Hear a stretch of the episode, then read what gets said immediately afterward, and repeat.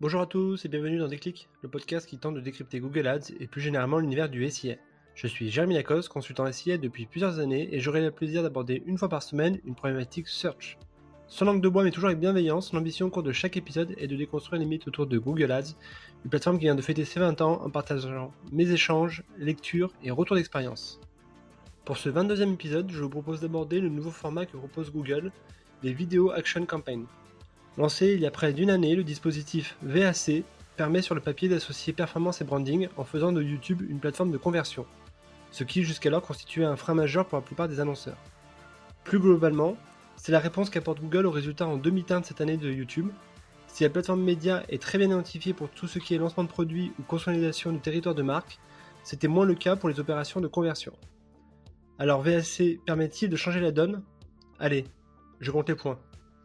Le premier argument est l'approche héroïste. VAC est normalement le format vidéo héroïste que nous attendons. Nous ne sommes pas encore au smart vidéo où l'annonceur ne payera que les conversions générées, mais avec Video Action Campaign, nous pouvons indiquer à l'algorithme un niveau de CPL cible à atteindre en fonction des objectifs de conversion définis, ou simplement lui demander de générer le plus de conversions possible. À la start de Discover ou Performance Max, cette campagne est déployable très facilement et permet une diffusion sur du multi-inventaire. YouTube évidemment, mais aussi les partenaires vidéo Google et la télé connectée. Pour maximiser les chances de conversion, je vous recommande naturellement l'intégration du CTA en surbrillance, des extensions et du flux produit si vous êtes côté e-commerce. Le deuxième argument pour est la profondeur des paramétrages.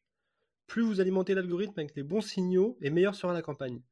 Comme sur les autres campagnes YouTube, VAC permet de plugger un certain nombre d'audiences pertinents, que ce soit in-market, d'affinité ou des audiences propriétaires ou encore lookalike.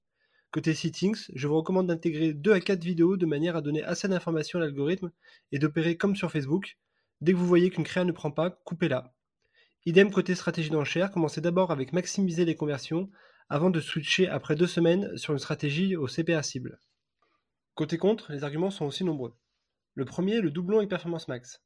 Même si les account managers Google vous diront que ces campagnes sont complémentaires, force est de constater qu'il y a quand même pas mal de recouvrement entre Performance Max et VAC.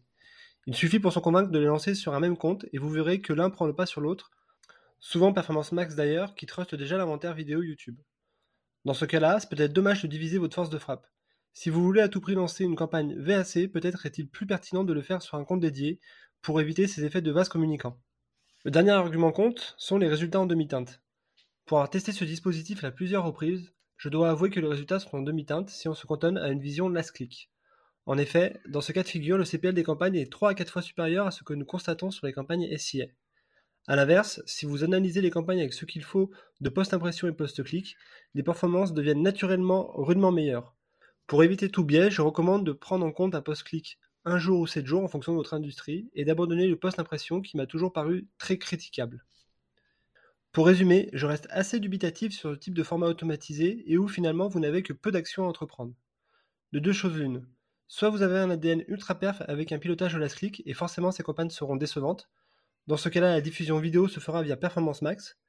Soit vous êtes dans une logique de brandformance ou avez des budgets branding dédiés, et dans ce cas-là, ces campagnes seront au niveau attendu. À deux conditions la prise en compte du post-clic et la mise en place d'une mesure tierce d'impact, type d'art ou médiamétrie. En tout cas, nous ne sommes pas encore au niveau de la révolution qui a été le Smart Shopping ou Performance Max. Voilà, ce 22e épisode touche déjà à sa fin, j'espère que vous avez eu le déclic. Comme toujours, je suis preneur de vos retours, propositions de sujets en commentaire ou par message privé sur LinkedIn. D'ici là, prenez soin de vous et si vous me cherchez, vous savez où me trouver, sur Google bien sûr. Allez, à la prochaine